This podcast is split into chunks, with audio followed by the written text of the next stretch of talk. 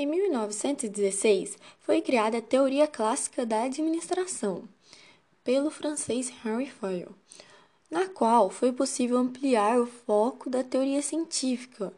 abordando a estrutura da organização como meio de atingir a eficiência organizacional. Entende-se por estrutura todo o gráfico hierárquico de uma organização social complexa, formado por cargos que são ligados por linhas formais de comunicação, distintos em uma escala definida, direcionando-os às equipes de trabalho, ou seja, a eficiência da distribuição só é concedida pelo trabalho de todos os elementos da organização. Podemos falar da Revolução Industrial como exemplo, pois adquiriu impactos sociais jamais imaginados e a estrutura da época mudou de repente, surgindo novas relações de poder, interesses comerciais e, com isso, a autoridade de grandes indústrias da época e de seus proprietários. Segundo Massimiano, durante a Revolução Industrial, as fábricas começaram a colocar em prática vários conceitos modernos que se tornaram universais nos séculos seguintes, como o invento da máquina a vapor, que guiou uma forma mais acessível de gerenciar os negócios, possibilitando a produção em larga escala.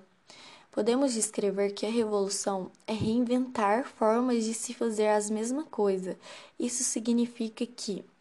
uma revolução é algo muito maior do que uma evolução. A evolução da tecnologia é algo que sempre esteve presente na vida dos seres humanos, desde os primórdios até os dias atuais, procurando sempre inovar a cada dia mais. De uma maneira geral, podemos falar que as criações realizadas pelo homem, como ampliar a sua atuação no planeta e facilitar o modo de vida, está tudo relacionado à tecnologia desde simples ferramenta a complexos aparelhos, sendo possível explorar até o universo, compreendendo coisas simples que se tornaram essencial para o cotidiano. A evolução da tecnologia ocorre devido às necessidades do homem, exigindo a criação de novos objetos, e tais fatores mudam a evolução da tecnologia em relação a determinados períodos da história. Segundo Massimiliano, durante a Revolução Industrial, as fábricas começaram a colocar em prática vários conceitos modernos, que se tornaram universais nos séculos seguintes, como o invento da máquina a vapor, que guiou uma forma mais acessível de gerenciar os negócios, possibilitando a produção em larga escala Podemos descrever que a revolução é reinventar formas de se fazer as mesmas coisas. Isto significa que uma revolução é algo muito maior do que uma evolução.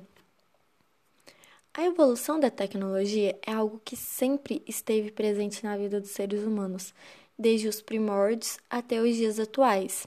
procurando sempre inovar cada dia mais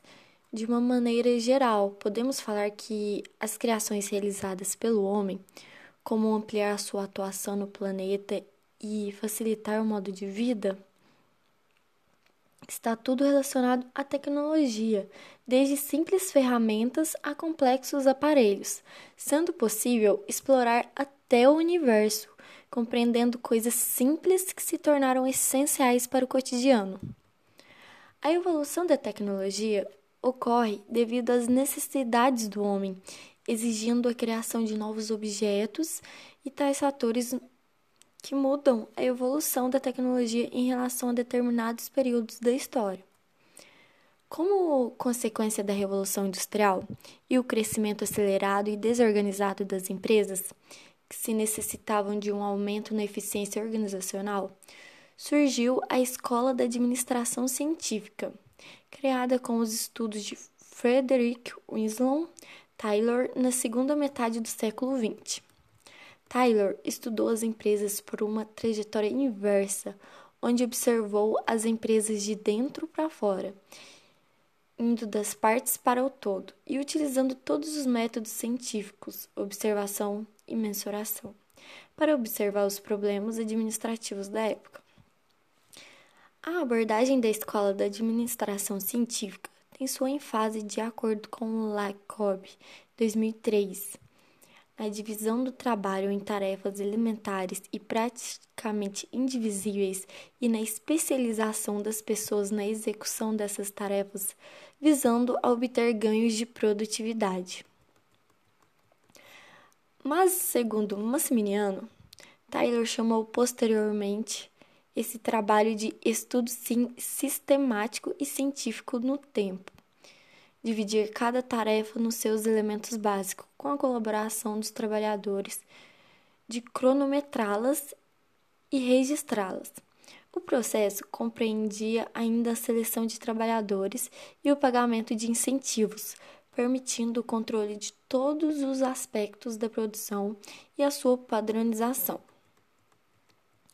Porém, com tudo isso, Taylor concluiu que o principal objetivo da administração é assegurar o máximo de prosperidade ao patrão e ao empregado simultaneamente, além de eliminar desperdícios e perdas das indústrias, aumentando sua produtividade. Para, paralelamente aos estudos, Tyler Henry Fayol criou na Europa, por meio de estudos feitos pelo ponto de vista dos gerentes e diretores em 1916, a teoria classifica da administração na qual foi possível ampliar o foco da teoria científica, abordando a estrutura da organização como meio de atingir a eficiência organizacional. Entende-se por estrutura todo o gráfico hierárquico de uma organização social complexa, formado por cargos que são ligados por linhas formais de comunicação, distintos em uma escala definida, direcionando-os às equipes de trabalho, ou seja, a eficiência da distribuição só é concedida pelo trabalho de todos os elementos da organização. A teoria clássica surge da divisão do trabalho. São fixados os padrões de produção, descritos os cargos determinados, as funções estudados, os métodos e as normas de trabalho, criando assim condições econômicas e técnicas para o surgimento do Taylorismo Fordimismo nos Estados Unidos e do Fayolismo na Europa. A teoria clássica, no entanto, foi criticada por manipular os trabalhadores através de incentivos financeiros e pela excessiva unidade de comando e responsabilidade. Em 1910, Max Weber iniciou seus estudos administrativos e logo criou a teoria da burocracia. Em sua teoria, Welber enfatiza características necessárias para a organização, sendo elas formalização, divisão do trabalho, hierarquia, impessoalidade, profissionalismo e competência técnicas dos funcionários, onde a empresa deveria escolher seus empregados com base em mérito e competência. A teoria de Weber em muito se assemelha à teoria de Tyler, apresentando algumas diferenças. Ele também classificou as autoridades da empresa em três tipos: racional legal, tradicional e carismática. Nos Estados Unidos, após estudos realizados por Elton Mayo e seus colaboradores, também surgiu a teoria das relações humanas, que buscava humanizar e democratizar a administração, tendo como base que o segredo para a melhor produtividade é a satisfação dos empregados. Vale-se vale